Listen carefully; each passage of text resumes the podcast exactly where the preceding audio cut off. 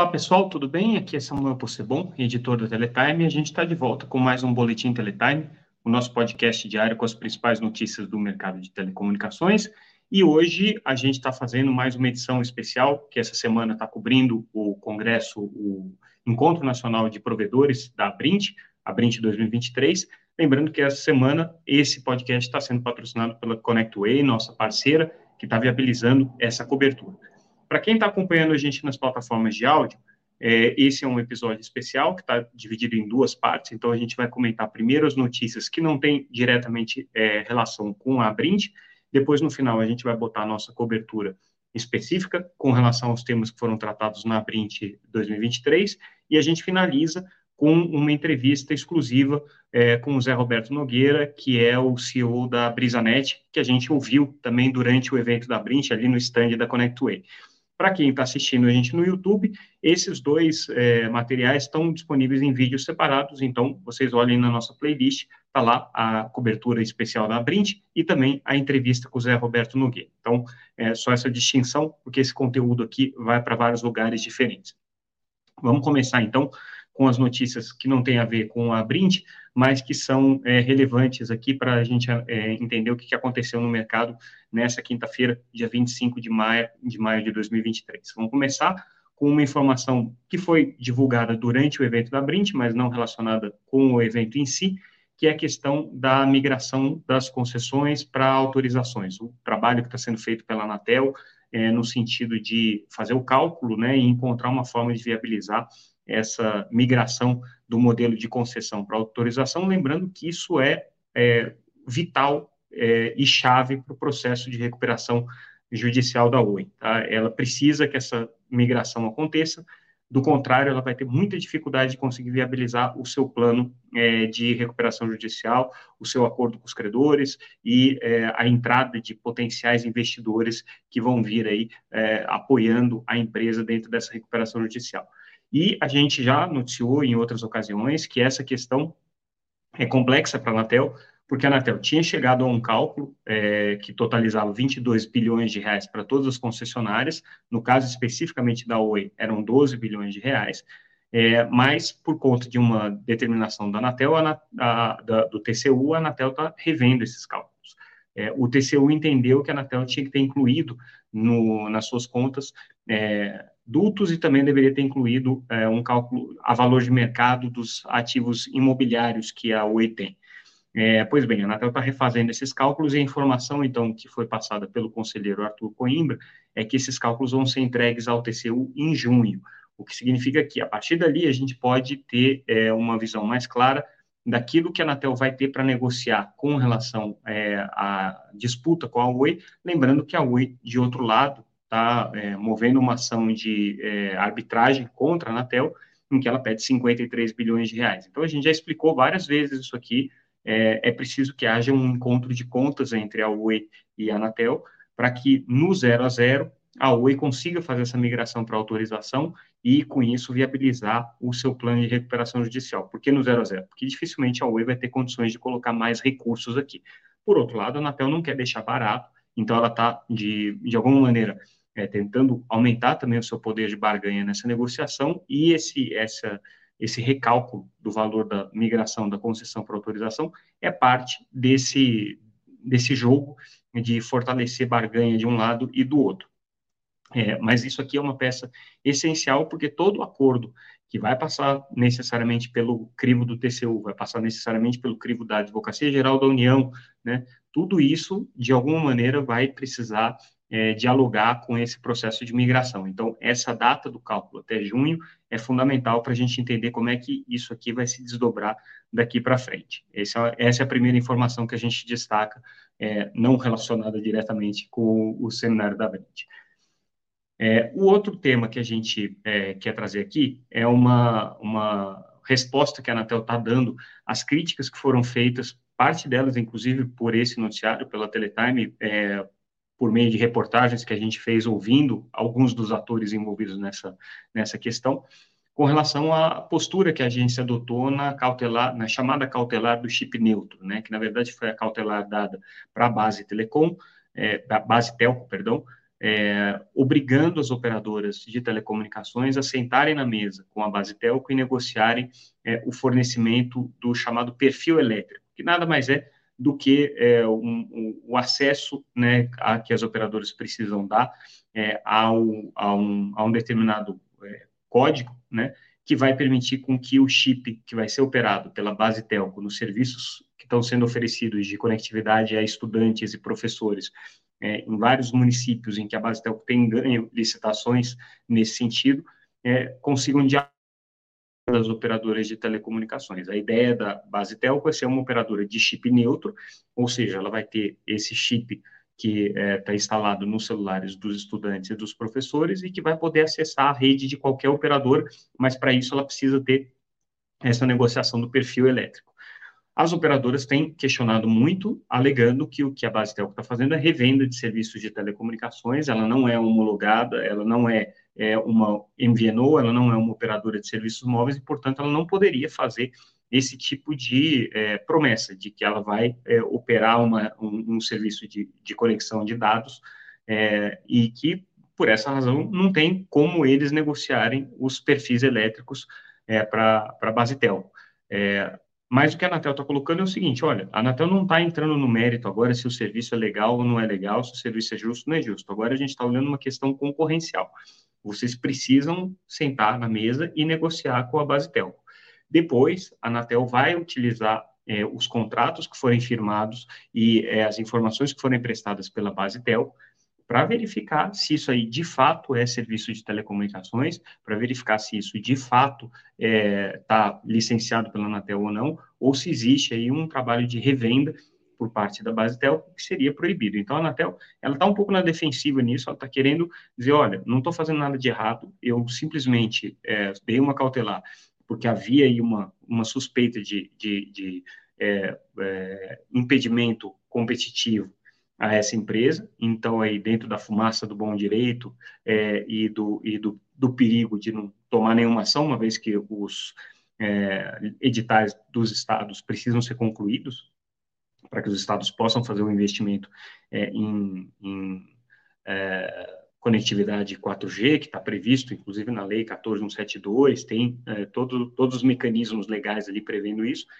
A Anatel deu a cautelar pedindo para que as operadoras negociem com a Basitel. Agora, é, as operadoras estão resistindo, né? E a Anatel agora está se colocando um pouco nessa postura de, olha, é, não vamos criar problema agora, vamos primeiro fazer essa negociação, depois a Anatel vai analisar caso a caso, entender qual é o modelo que está sendo praticado pela Basitel e dizer se ele é legal ou não é legal.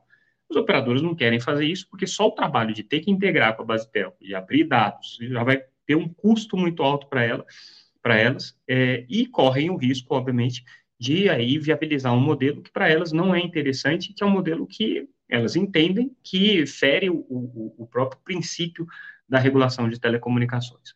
É um tema bem polêmico, bem denso, bem é, complexo, a gente está tratando aqui, mas ele tem potencial de ser muito paradigmático para o futuro da, da, das telecomunicações de uma maneira geral. Outro tema que a gente traz no nosso boletim de hoje é um encontro entre o deputado João Maia que a gente lembra é relator de um projeto importante de regulação da internet, é, e representantes da União Europeia.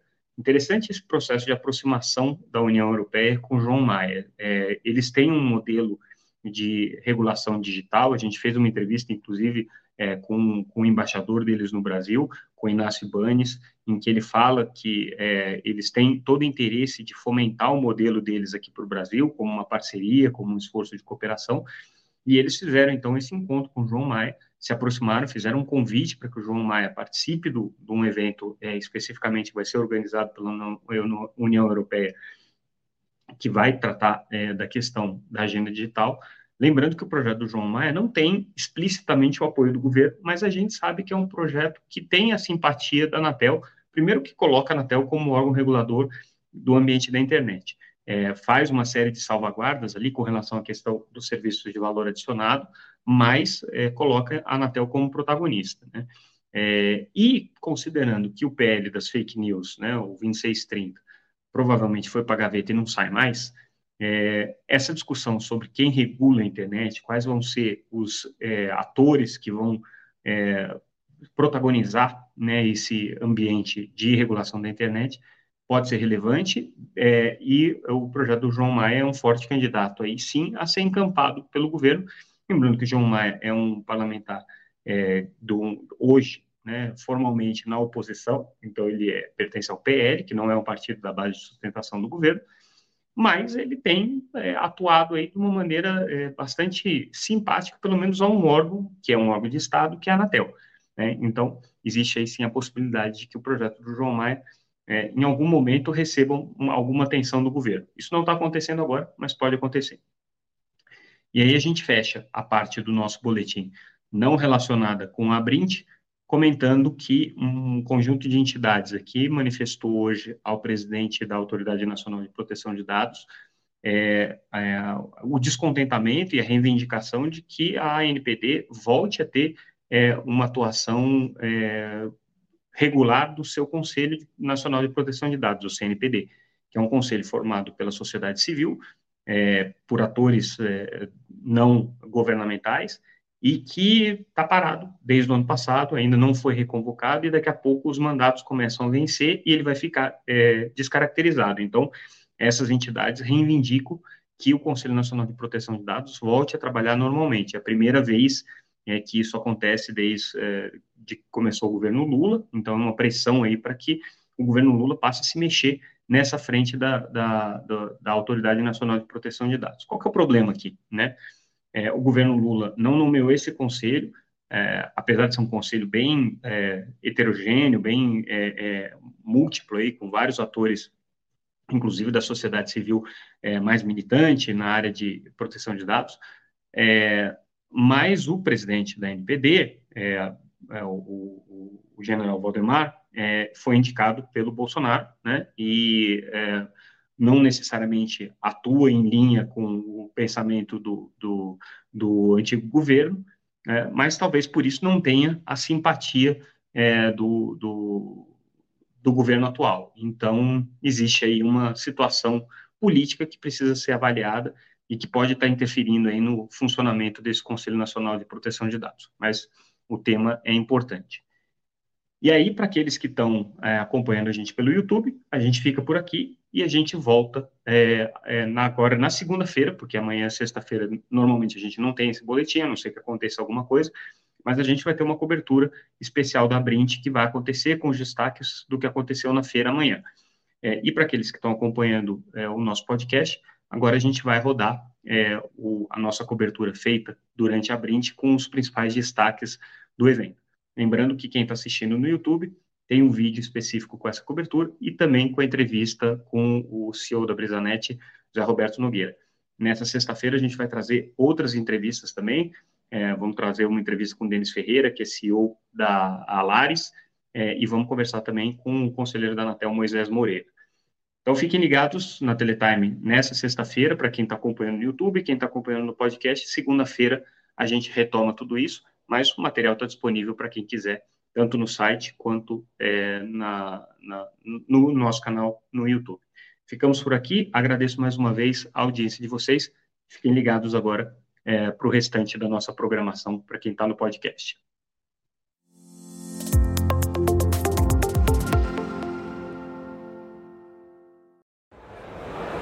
Olá pessoal, tudo bem? Aqui é Samuel Possebon, editor da Teletime, e hoje é o segundo dia do Encontro Nacional da Brint 2023, encontro que acontece essa semana em São Paulo e que congrega é, os principais provedores de acesso do Brasil, o grande evento dos provedores de acesso do Brasil. Hoje o evento está bem movimentado, vocês vão reparar que o barulho está um pouco alto, daqui a pouco vai inclusive ter um show aqui, então a movimentação está além do normal, é, mas a gente vai tentar fazer um resumo daquilo que foi mais importante no dia de hoje. É, vários pontos aqui que a gente tem que destacar, algumas questões relevantes, tanto das discussões do Congresso quanto com relação às observações da feira aqui que a gente vê. O primeiro ponto que eu queria trazer é a preocupação crescente dos provedores de internet com a questão de cibersegurança. Tá? É um tema é, que já de alguma maneira permeia os debates da Brint há alguns anos, mas esse ano especificamente a preocupação é com o crescente número de ataques que esses provedores, principalmente os pequenos, provedores é, com menos de mil é, assinantes, empresas pequenas, têm sofrido é, do tipo de ataque de negação, né, DDoS. É, esses ataques têm acontecido basicamente porque esses provedores não têm a infraestrutura necessária para combater esse, esse, tipo de ataque. E são ataques quase sempre maliciosos, é, feitos com o intuito de extorquir dinheiro desses provedores, com pedido de resgate para que aqueles ataques cessem. É, e era um problema que aconteceu em 2021 com uma empresa específica que estava promovendo esse tipo de ação. É, houve uma prisão na ocasião, uma investigação e uma prisão dessa empresa que estava proporcionando esse tipo de ataque, mas esse ano a coisa voltou com força total, a ponto de a Brint ter montado uma estrutura que agora atende esses pequenos provedores é, de dar suporte para combater esse tipo de, de ação criminosa. Né? Então a preocupação da Brint, isso quem nos colocou foi o diretor de produtos deles, o Breno Vale, a preocupação da Brint é que eles tenham a quem recorrer. Então a, a Brint contratou uma empresa de segurança, uma empresa que atua nessa área. Essa empresa está fazendo a implementação é, da, da, da, dos softwares e da, e da metodologia de combate é, aos ataques de negação que acontecem nas, nas, redes das pequenas provedoras. E quando acontece esse ataque, é, eles conseguem agir rapidamente e o pequeno provedor não fica refém é, do criminoso. É, o problema é que poucos provedores de pequeno porte aderiram a essa metodologia ou sabem do problema. E aí nos remete a um outro ponto, que foi inclusive trazido aqui pelo Gabinete de Segurança Institucional da Presidência da República, que é o ponto da falta de informação que existe hoje nesse grande mercado de internet. Lembrando que hoje os pequenos e médios provedores representam mais de 50% dos acessos à internet no Brasil, o que dá uma dimensão do problema. Grande parte das empresas sequer tem consciência de como combater os riscos é, de ataques cibernéticos. Então, é um problema muito sério, muito grave. É, a gente sabe que o Brasil está entre é, os países é, que mais sofrem ataques cibernéticos no mundo. É, é, um dos países que também tem uma atuação é, destacada no combate ao cybercrime, mas é desproporcional à quantidade de ataques que sofre e a quantidade de problemas que precisa resolver. É, então, inclusive, o Gabinete de Segurança Institucional, que participou aqui do evento, é, voltou a manifestar a, a intenção deles, está em processo de consulta pública, a intenção deles de criar uma agência de cibersegurança. E aí eu fui conversar com é, o representante do GSI, que participou aqui do evento, é, com o Marcelo Malaguti, e o que ele colocou é o seguinte: olha, a gente entende que tem que atuar de maneira coordenada com a Anatel, de maneira nenhuma nós queremos tirar papel da Anatel no combate à segurança ciber, aos problemas de segurança cibernética, mas aí o que ele ponderou é que o foco da atuação do GSI vai ser outro. Não vai ser na infraestrutura crítica, mas sim nos serviços críticos. Então eles estão preocupados com os ataques que possam afetar os serviços críticos, que são os serviços ao cidadão, os serviços de governo eletrônico, os serviços essenciais que são prestados por meio da internet. Mas entende que é, essa futura agência, se vier a ser criada, vai ter que atuar de maneira coordenada é, com é, a Anatel e com outras agências reguladoras para poder dar vazão é, e, e, atuar de maneira é, mais ampla no combate ao problema de é, crimes, crimes cibernéticos. Então esse foi um destaque do que a gente viu aqui na feira, o problema de segurança é, batendo é, é, forte nos pequenos provedores, o que é uma preocupação muito grande, porque, é, como eu coloquei, mais de 50% do, do acesso de banda larga no Brasil é hoje proporcionado por pequenos provedores. Um outro ponto que foi destacado aqui é a preocupação desses pequenos provedores com a integração das redes deles aos novos serviços que vão surgir é, e que estão sendo desenvolvidos agora. Então a gente fala muito de conectividade direta é, via satélite aos dispositivos, a gente fala muito de internet das coisas, redes privativas, são realidades que estão batendo aí no mundo das telecomunicações e que os pequenos provedores ainda não têm muita ideia de como é que vai funcionar a integração da rede deles a esses sistemas. Então, esse foi um ponto de debate, um ponto de preocupação, mas principalmente no 5G, porque havia uma crença entre os pequenos provedores é, de que com a chegada do 5G, as redes de fibras que eles têm hoje disponíveis poderiam ser utilizadas pelas operadoras móveis para fazer o backhaul, para fazer a prestação de serviço. E não é isso que está acontecendo. Na verdade, a realidade é bem diferente. A rede de é, móvel e a rede é, de fibra hoje disponível no Brasil são redes que é, não se conversam porque a rede de fibra ainda não está preparada para dar suporte às necessidades das redes móveis. E aí, conversando com alguns especialistas, a gente conversou especialmente com a ConnectWay, que aliás é patrocinadora desse podcast, deixar isso bem claro desde já. E conversamos também é, com a Skylane, que é uma empresa é, especializada em tecnologias de rede de fibra ótica. O que eles chamam a atenção é o fato de que é, as redes hoje é, disponíveis no Brasil são quase todas GPON. E o GPON, por problema de latência e de capacidade de tráfego, não atende às demandas do 5G é preciso você fazer a migração para o XGS-PON. E aí o XGS-PON é uma tecnologia que hoje já está resolvida do ponto de vista técnico, mas que ainda tem um custo. Então, não todos os provedores no Brasil estão adotando a tecnologia XGS-PON. Existem poucos casos comerciais. É, a Lares é uma delas. A gente vai, até vai trazer amanhã uma entrevista com o CEO da Lares, que ele fala um pouco sobre essa estratégia deles. Mas, de qualquer maneira, é, a perspectiva, é, e que é uma, uma questão que já está sendo colocada inclusive pelos fornecedores aqui na feira, é, boa parte dos estandes que tratam de é, infraestrutura de fibra já trazem tecnologia XGS-PON. É quando que vai começar essa migração das redes de banda larga dos pequenos provedores para essa nova tecnologia, o que vai ser essencial principalmente para poder fazer a integração é, com o 5G, caso eles queiram atender, claro, as demandas dos operadores móveis aí é, na conectividade de backhaul das redes de 5G e para dar suporte ao desenvolvimento do 5G. Então, esses são temas é, que estão acontecendo é, de debate aqui no evento é, e que ficam muito evidentes quando a gente olha os estandes aqui da feira. É, um outro ponto legal que eu queria destacar no boletim de hoje e na nossa cobertura é uma polêmica sobre a Anatel interferir ou não é, na, é, na divisão entre aquilo que os provedores de acesso cobram como serviço de valor adicionado e aquilo que eles cobram como serviço de telecomunicações, como é, serviço de comunicação multimídia, que é o serviço de banda larga. Né? A Anatel está trabalhando, tem um grupo é, para estabelecer qual seria o percentual ótimo é, de divisão entre SVA, serviço de valor adicionado, e o serviço de telecom. E o número que a Anatel está trabalhando é 40-60, ou seja, até 40% da conta do usuário é razoável que seja cobrado como serviço de valor adicionado. Mais do que isso, é, já é, configuraria de alguma maneira uma forma de tentativa de elisão fiscal. Né?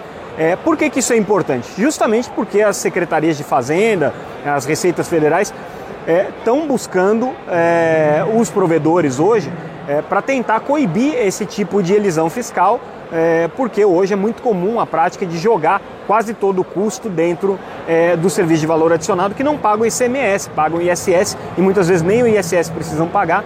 É, e, portanto, é, existe um ganho tributário importante para os provedores aí. A Anatel entende que isso não pode continuar dessa maneira, é, porque é, existe inclusive o risco é, do, do, do, das receitas federais é, sequer reconhecerem né, o serviço de telecomunicações como um serviço autêntico caso é, continue tudo sendo jogado como serviço de valor adicionado. Por isso que a Anatel quer regular. Mas aí o que a Anatel nos colocou é que eles estão fazendo agora um trabalho é, de tentar entender essa dinâmica né, e conscientizar, inclusive, os próprios operadores para que coloquem limites e que não cobrem tudo como serviço de valor adicionado. Esse é um tema super polêmico para provedores de acesso e que rolou, foi discutido aqui no evento também. A gente acompanhou isso, acompanhou esse debate. Um outro tema é, também mais ou menos na mesma linha e que me chamou muito a atenção, ontem eu comentei na nossa cobertura que é, tem uma grande quantidade de empresas aqui focadas na oferta de serviços de streaming para provedores de internet. Né? Esse mercado está é, tá crescendo muito, é, as operadoras de telecomunicações de pequeno porte, de médio porte, acordaram para a importância de agregar valor aos seus serviços e o streaming é um dos serviços que podem ser colocados. O problema é que existe uma certa confusão sobre o que pode ou o que não pode ser colocado é, dentro de uma plataforma de streaming. É, e um dos é, objetos do desejo aí de todas as plataformas de streaming e dos provedores de internet é obviamente o sinal da TV Globo. É, só que é, a má notícia é que o sinal da TV Globo não é gratuito e não pode ser pego do ar e colocado simplesmente no é, serviço de streaming dos pequenos é, provedores. Isso precisa ser feito de uma maneira negociada. Então existem alguns provedores que estão anunciando aqui parcerias é, com a Globo. É, eu destaco é, a parceria, por exemplo, da Watch TV com a, a, Globo, uma parceria ampla e é uma das primeiras que estão sendo fechadas no sentido de permitir a inclusão no, no serviço da Watch dos canais pagos da Globo e também da TV Globo aberta, né? E aí hoje conversando com, com o pessoal da Globo que participou do evento aqui, que teve aqui no evento, a gente é, esclareceu bem esse ponto. Quer dizer, como que a Globo trabalha, né? Para você colocar o sinal da TV Globo dentro de é, um, um serviço de streaming, isso aí precisa estar acordado, negociado em contrato. É necessário fazer um trabalho de integração técnica é preciso fazer, claro, um acordo comercial e um trabalho de validação também, de autenticação daquele serviço, para evitar riscos, por exemplo, de pirataria de conteúdo, roubo de propriedade intelectual, inclusive para que o provedor tenha autorização para utilizar o material de divulgação da TV Globo, por exemplo, imagens de personagens, é, títulos de novelas, é, fotos de produções, é, logotipos. Tudo isso precisa ser feito com autorização específica da Globo. Aliás, vale não só para a Globo, como para qualquer provedor de conteúdo, mas eu destaco aqui a Globo porque é de alguma maneira um conteúdo que é muito demandado pelos consumidores e que sempre foi objeto do desejo é, dos provedores de streaming, né, do serviço de streaming. E só recentemente a Globo começou a autorizar o serviço de streaming a incluírem os seus canais. São poucos os que têm autorização, como eu mencionei, a Watch TV é uma delas. Existem outros que já negociaram também, como a Zapping, a Select Hub, é, que já negociaram com a Globo é, algum nível de liberação dos, dos sinais, não necessariamente todos.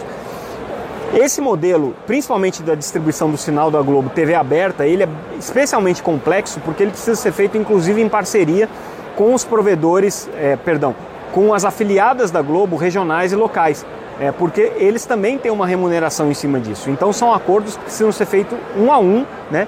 E é, a, a, a, informação que a gente apurou aqui no evento é que a Globo está fazendo um trabalho de conscientização dos, dos é, pequenos provedores, nesse sentido, de que é preciso ter autorização dela para botar o sinal da TV Globo no ar.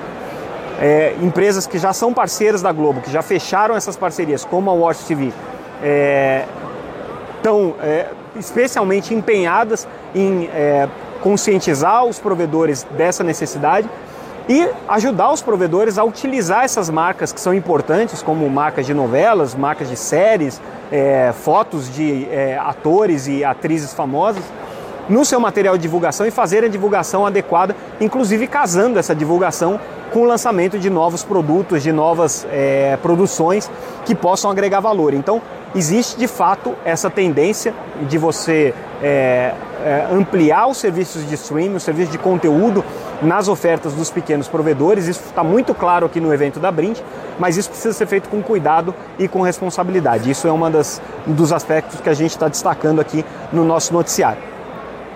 E para a gente encerrar é, o, a nossa leitura do que aconteceu na Brint hoje, queria falar um pouquinho de Wi-Fi 6. A gente já falou isso ontem, a Brint está trabalhando de maneira bastante intensiva, principalmente para divulgação é, da tecnologia Wi-Fi 6E. Ela vai ser uma das empresas integradoras é, dos sistemas AFC, que é o sistema que faz o, o gerenciamento de frequências para uso do Wi-Fi 6E outdoor. A Brint defende é, fortemente que os provedores tenham acesso é, à, à, faixa não licenciada de espectro para o Wi-Fi 6, é, porque entende que é uma oportunidade para eles de poderem oferecer serviços é, fora do ambiente doméstico. Né? E o que a gente vê aqui no evento, aí fazendo a ponte com é, o que acontece no pavilhão de exposição, é uma grande quantidade de fornecedores hoje trazendo tecnologias de Wi-Fi inteligente, de gestão de Wi-Fi, né? Porque até então o provedor quase sempre colocava lá o hotspot Wi-Fi na casa do assinante, né? E aquilo lá estava ativado, não tinha muita preocupação. Agora, é, primeiro, com os serviços demandando mais banda, é, cada vez mais dispositivos conectados dentro do ambiente doméstico, mais é, empresas oferecendo serviços de Wi-Fi, e o que gera, obviamente, ruído no sinal, congestionamento daquela rede Wi-Fi. O Wi-Fi 6E, o Wi-Fi prestado na faixa de 6 GHz, passa a ser cada vez mais importante E a gestão desse Wi-Fi passa a ser um grande desafio para os provedores. Então a gente vê muita tecnologia aqui sendo é, é, comercializada, oferecida já para os pequenos provedores de gestão de Wi-Fi, o que é interessante porque até então era uma preocupação principalmente dos grandes operadores, né, de fazer essa gestão de Wi-Fi no ambiente doméstico e agora os pequenos provedores também começam a ser é, demandados para que façam essa gestão. Então, esse é um outro tema super relevante que a gente destaca aqui do evento da Brint, que está acontecendo esse ano e é um dos destaques do dia que a gente traz. Com isso, a gente encerra a nossa cobertura, o nosso comentário do que foi destaque na Brint é, 2023. A gente volta amanhã com mais um boletim Lembrando que ao longo dessa semana os nossos boletins estão sendo patrocinados pela ConnectWay. A gente agradece essa parceria para viabilizar o nosso podcast e a nossa cobertura aqui durante o evento. Ficamos por aqui então. Amanhã a gente volta com mais cobertura da Brint 2023. Obrigado pela audiência, pessoal. Até mais.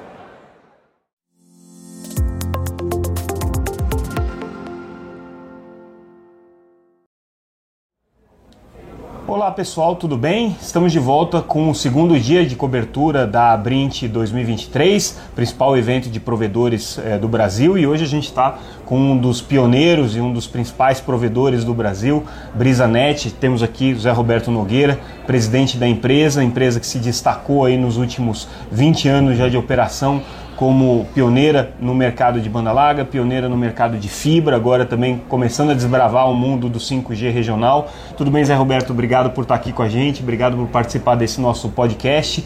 Vamos começar falando um pouquinho sobre o mercado de fibra, que é onde a Brisanet hoje é, é uma das líderes e é, se destaca é, pelo, pelo, pela atuação, principalmente na região do Nordeste. É, como é que você avalia o mercado hoje? Como é que você avalia o mercado de banda larga? É, em que momento que a gente está do desenvolvimento desse mercado? Bom dia, Samuel. Bom dia a todos. Ah, Samuel, vou fazer um, uma retrospectiva aí do, dos últimos 12 anos do, do segmento de rede de fibra ótica. A Brisnet começou na realidade há 25 anos atrás com rádio, em 2011, nós fizemos a primeira operação Brasil com fibra ótica até a casa. Naquele momento, em 2011, a grande dificuldade foi convencer as pessoas que fibra ótica era uma tecnologia bem superior. Inclusive em 2011, que nós fizemos a cidade de Pau dos Ferros, em 2012 a cidade de Limoeiro, é, o primeiro ano a penetração foi baixa. A convencer fibra versus rádio foi difícil. Não fazia muito sentido não, naquela época. E, pagar um pouco a mais, que é, a, a, questão do ticket médio que a gente tinha que levar.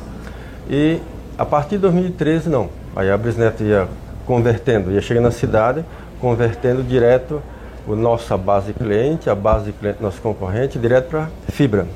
Isso evoluiu muito bem, ele cresceu mais rápido em função de, de falta de recurso.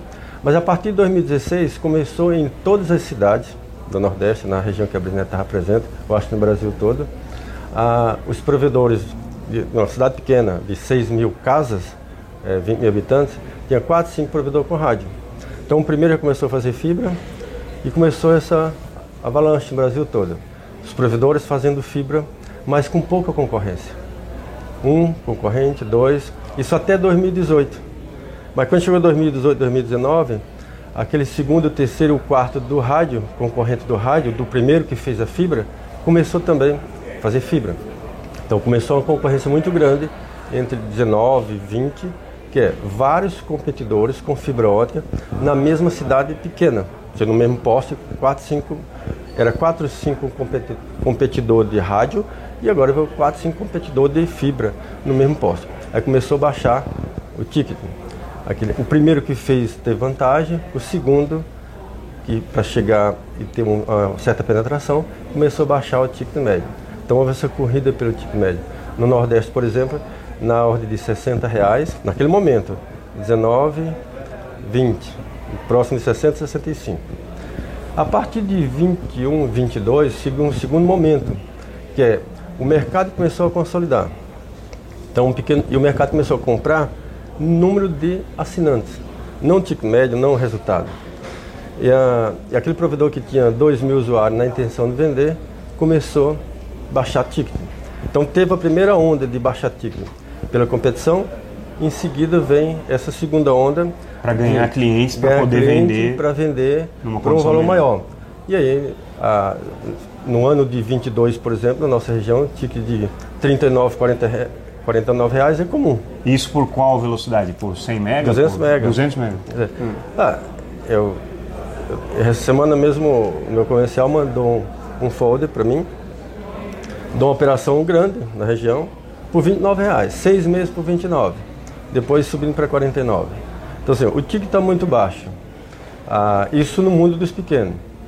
É, vocês não entraram nessa guerra de preços, não. vocês procuraram não. manter uma operação saudável. A, a assim. sempre buscou elevar o ticket, porque há 10 anos atrás, uma, uma mensalidade você comprava 4, 5 pizzas. Hoje, na mesma cidade pequena, a mensalidade vale dar uma pizza. Então a internet está muito barata, ou seja, a, existe a exigência maior do cliente hoje por um serviço muito melhor. Ah, e 49, 59 reais não, não consegue pagar uma infraestrutura que tem que ser atualizada, a, uma backbone tem que ser atualizado e, e o custo operacional aumentou. O salário tem que aumentar, pelo menos a correção da inflação ano a ano. Outras tecnologias e tudo mais. E você acha que o mercado vai passar a viver um momento agora de é, ajuste dessa, vamos dizer assim, dessa corrida né, pelo, pelo assinante a qualquer preço? Está tendo um movimento de consolidação da, dos grandes comprando quem tem 30, 40 mil operação, 40, 30, 40 mil assinantes na base. Mas tem um movimento de quem tem 15, 20 mil comprando quem tem mil, quem tem 500. É o pequeno regional que está presente em 10 comprando cidades. Comprando o micro. Comprando o micro. Exatamente porque esse pequeno provedor, até 2019, ele ganhou dinheiro. Ele fez reserva, tirou, uh, comprou imóvel, comprou sua, seu carro de desejo. Isso entre 16 e 19. Que ele estava basicamente chegando sozinho na cidade ou com o segundo competidor. Entre 19 e 20, que tem a, a, a corrida por é, penetração, ou seja, 5, 6 competidores, baixa-se mais ticket. E, repetindo, 21 e 22 é a segunda corrida por base de cliente para vender essa operação. Ah, mas é, eu acredito que cada cidade que tem 5, 6 provedores, cidade de 6 mil casas, nos próximos 2, 3 anos vai enxugar para 2, 3. Isso não cabe. Através não, de um processo de consolidação. Não, não, cabe. Primeiro que não tem viabilidade.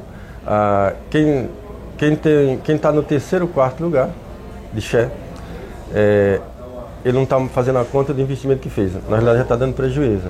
Ele não fez, ele não faz a conta do investimento, ou seja, do do, do recurso aplicado e esse recurso, se tivesse aplicado fora, mesmo na, na CDI, estava rendendo muito mais. E agora precisa de mais investimento. Ou seja, ele não tem crédito, porque os bem pequenos têm uma, uma informalidade muito grande. Esse, inclusive, inclusive, essa informalidade é muito maior do que o mercado acha. Por exemplo, no Nordeste, na Anatel tem 5,7, 5,8 milhões de assinantes na Anatel. No Nordeste existe 19 milhões de residências. Ou seja, eu estimo um que tem entre 13 e 14 milhões de assinantes de banda larga fixa em fibra. Então esse, eh, essa informação está tá muito Aí é, tá é discrepante, né? Tá discrepante. Você, vocês é, optaram, até a gente vai falar daqui a pouco sobre 5G, mas vocês optaram por segurar um pouco o investimento na construção de novas redes de fibra. Né? A, a Brisanet hoje está é, tá mais é, focada na expansão do 5G é, e mantendo a, a, a operação de fibra. Como é que você acha, no teu caso, e como que o mercado de fibra vai começar a agregar valor é, a essa, esse acesso que está sendo vendido de banda larga? Existe é, um caminho é, para que, que o, o, o, assinante pague um ticket médio maior? Bom, nós fizemos, nos últimos anos, até uma correção. Nós fizemos a correção da inflação para melhorar nosso ticket. Uhum. A gente seguiu na contramão do, dos nossos competidores. Seguimos na contramão, os nossos competidores baixando cada vez mais o ticket, a Brisnet está aumentando o ticket para na ordem de 90 reais. E no ano de 2021 e 2022, a Brisnet foi a empresa que mais fez adições líquidas na base do cliente. Então, saldo líquido de base de cliente. Inclusive superando as grandes operadoras e até superando as empresas que faz aquisição. Então nós preferimos o modelo de crescimento orgânico e manter o nosso ticket médio e investir para exatamente manter o ticket médio para investir na infraestrutura. Porque nós acreditamos que se não investir na infraestrutura, com a exigência do, do usuário cada dia maior, quem não fizer isso, daqui a dois, três anos não vai estar no mercado. Então a, a Brisnet preferiu fazer esse Mas qual que foi o segredo de, de conseguir aumentar o ticket e ao mesmo tempo manter o patamar de vendas é, elevado? Infraestrutura. É, investimento em infraestrutura e obviamente em pessoas, que hoje é bem relevante, é, treinamento. É, Vendas. A, a, a Brisa Neto nos últimos dois anos passou por uma reestrutura muito grande de governança e conseguiu ah, com isso melhorar também a, a todo o nosso é, toda a nossa eficiência operacional, visto que enquanto o mercado estava é, na expectativa que a Brisnet ia chegar ao final de, de 22 com é, três vezes o valor EBITDA né, de, de, de dívida, chegamos a 1,5, ou seja, metade do que o mercado esperava, um EBITDA nos últimos trimestres próximo de 50%, ou seja, isso é em função da qualidade da infraestrutura. Se tem uma infraestrutura backbone de alta performance até nossos mini data centers, que a gente chama mini data center, não é pop, é, uma, é um ambiente de, é, com infraestrutura igual aos grandes data centers, praticamente igual aos grandes data centers. Isso tudo colabora para a qualidade. É tanto que a Brisnet, nessa, no, 20, no ano de 22, basicamente correndo para construir uma no, como se fosse uma nova empresa, o 5G é uma nova empresa, mas mantivemos a qualidade no FTTH e, e o crescimento. Inclusive a qualidade no FTTH, a Brisenet, nos nove estados nos operamos, a Brisenet é a primeira em qualidade, conforme as medidas da Anatel. Né? Antes da gente entrar no 5G, só queria que você comentasse que novos serviços que você vê para um provedor, é, e no seu caso, eh, na oferta de banda larga? Você acha que é possível agregar valor com mais conteúdos, por exemplo, de casa conectada, ou de Wi-Fi, ou de vídeo, ou de é, serviço de valor adicionado, que não seja só com o objetivo tributário, que seja com o objetivo de aumentar o ticket? É, a Brisnet hoje tem uns mais de 10 produtos para B2C e um, mais de 20 produtos para o B2B. Então, a, hoje a receita da Brisnet, 90 e 3% está tá no B2C, 7% no B2B. E desses 93% do B2C, 90% é banda larga, ou seja, os produtos de streaming é, é, e outras ofertas que a Brisnet tem, é, representa ainda pouco. Mas é o, é, nós temos um setor de novos produtos que nos últimos seis meses a gente tem trabalhado muito forte para elevar esse número de produtos, que acreditamos que a banda larga é o, é o trilho para se levar produtos, seja, tem que ser o carro-chefe da empresa ainda, eu acredito que tem que ser o carro-chefe da empresa é a banda larga, mas é, tem que complementar com dezenas de produtos, ou seja, os dois trilhos você tem que colocar vagões, os, os, os vagões são os produtos, então nós temos que acrescentar mais vagões no nosso, nos nossos trilhos. Então, a, a, olhando para o futuro, tem que agregar. Hoje a Brisineto já está vendendo praticamente os streams de todos os, é, é, de todos os fabricantes, né, de toda a indústria. Todos os produtores de, de, de conteúdo. Produtor de conteúdo. E, e agora já vai entrar o telemedicina, que acreditamos que vai ser muito forte, principalmente quando você olha para o interior do, do país, principalmente Nordeste. É um produto que vai ter muita relevância também em parceria com, com um, um, um, player específico de telemedicina. Sim, a Nobrina está se especializando em construir a infraestrutura que vai fazer a logística de entregar produto. Nós não vamos fabricar um produto. Pode até é, é, personalizar alguma coisa, como Brisa Music, por exemplo, é, uma, é um produto que a Brisnet é, fez alguns, por exemplo, acrescentou conteúdo local, uma customização. Então, é, customização. Mas o foco da Brisnet é, é, rede, mas em cima dessa rede nós vamos agregar trabalhar valor. cada vez mais em agregar mais produtos. Vamos falar agora do 5G, que é a grande novidade, né? Expectativa para esse ano, lançamento aí previsto para o segundo, segundo semestre. É, foi uma aposta alta né, que a Brisanet fez. É, como é que você está é, vendo esse momento do lançamento, o mercado de 5G para players regionais e onde é que é, esse novo serviço, esse novo produto vai se encaixar dentro da sua estratégia? Ah, bom, a Bresanet já construiu ao longo dos últimos 12 anos a infraestrutura que vai suportar o 5G. O maior... a gente fala 5G, é. mas não é 5G, é móvel, né? Porque é, você vai ter 4G também. O, o maior custo do, do, da operação móvel é chegar com a fibra no endereço onde está a torre. Inclusive a Brisnet faz toda a abordagem de cada torre dupla, né? dupla abordagem, com fibra.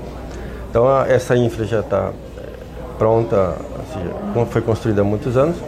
Ah, nesse momento a Brisnet está construindo torres em dezenas e dezenas de cidades.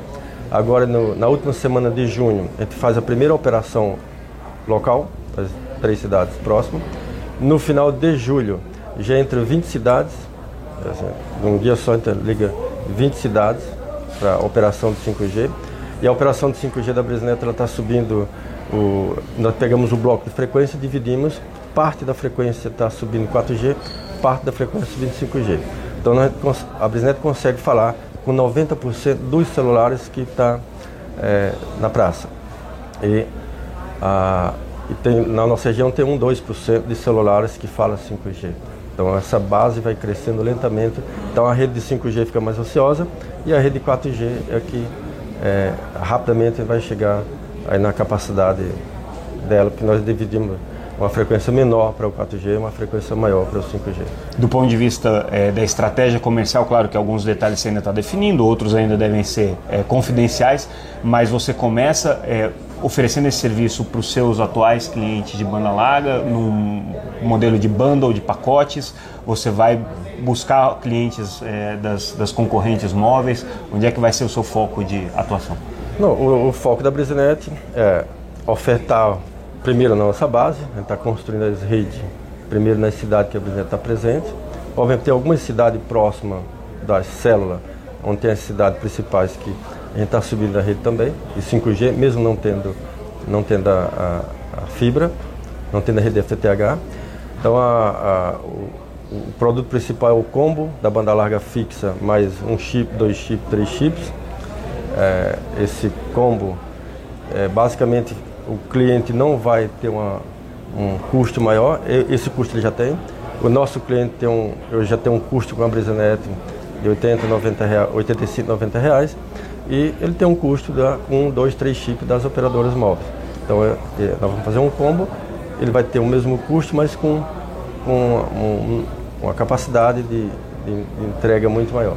E qual que é o seu, onde é que você quer se diferenciar na oferta de serviços móveis? Por que, que o seu serviço vai ser melhor do que os seus concorrentes nacionais? Infraestrutura, de novo infraestrutura. A, a Brisnet, apesar de estar entrando agora no 5G, mas nós estamos construindo uma rede com alta capacidade e abrangência 100% na cidade. Não tem não, área de sombra. Não tem área de sombra. Então, é uma penetração 100% indoor, com uma é, abrangência 100% da cidade e a combagem é primeiro do nosso cliente e, obviamente, nós vamos buscar a, a fazer um híbrido com FWA, principalmente naquele, no cliente corporativo local que quer uma redundância então tem um cliente que já tem banda larga fixa e o 5G é uma, com o mesmo preço é, vira uma redundância de baixo custo.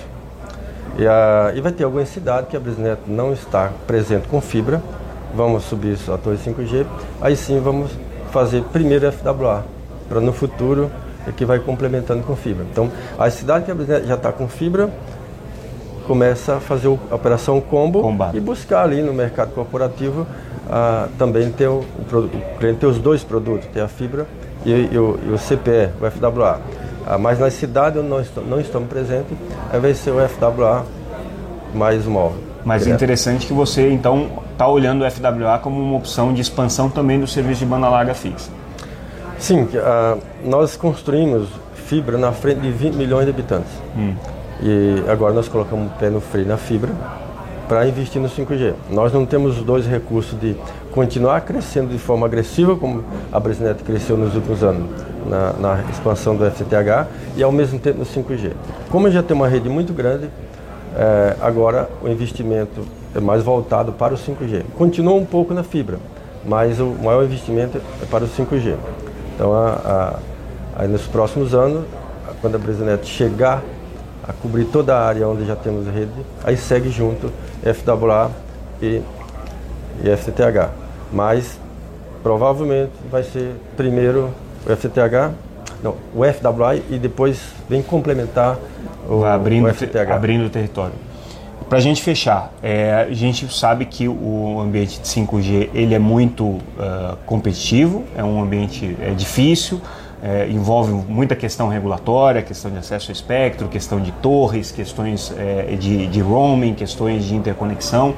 É, também tem uma dificuldade de negociação com fornecedores. O que, que você vê hoje como principal desafio para o lançamento da operação móvel, que ainda precisa ser resolvido?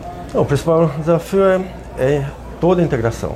É, a integração, a, integração com, com o nosso software existente e a integração com, por exemplo, com a ABR, que são vários softwares que são é, é, está dentro de tem que seguir toda a legislação, você tem que ter todos os softwares para fazer aí o Siga e várias outras plataformas. A integração com a FWA, por exemplo, a integração que só vai estar pronto na, na, na base da Brisnet em setembro. Agora nós estamos fazendo a, a, a, o lançamento do móvel, mas o FWA só vai estar pronto em setembro. Então essa barreira do, da integração é, é a maior. Isso do o, ponto de vista interno, do ponto é, de vista de TI. Né? A, a, construção da infraestrutura, backbone chegar até a torre, colocar, subir a torre, colocar rádio, fazer todo, todo a, a, a operação que envolve o mapeamento de penetração, alcance, ajuste, tudo isso a Brisnet já fez e dominou muito bem.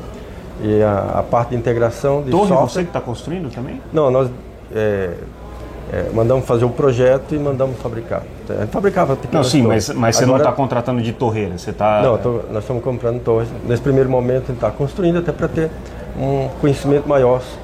Para ter um conhecimento maior, o melhor é fazer fim a fim. É o que a Brisnet fez a, a vida toda. Quando fez no rádio, fez fim a fim.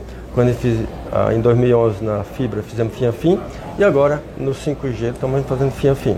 Desde o projeto de design, onde vai ser alocado cada torre, aí segue construção de base, construção da torre, é, instalação dos rádios, fazendo todo ali o, o, o, o mapeamento de cobertura, é tudo o Brisnet está fazendo. Então a gente está saindo no final desse ano, maduro no segmento do 5G.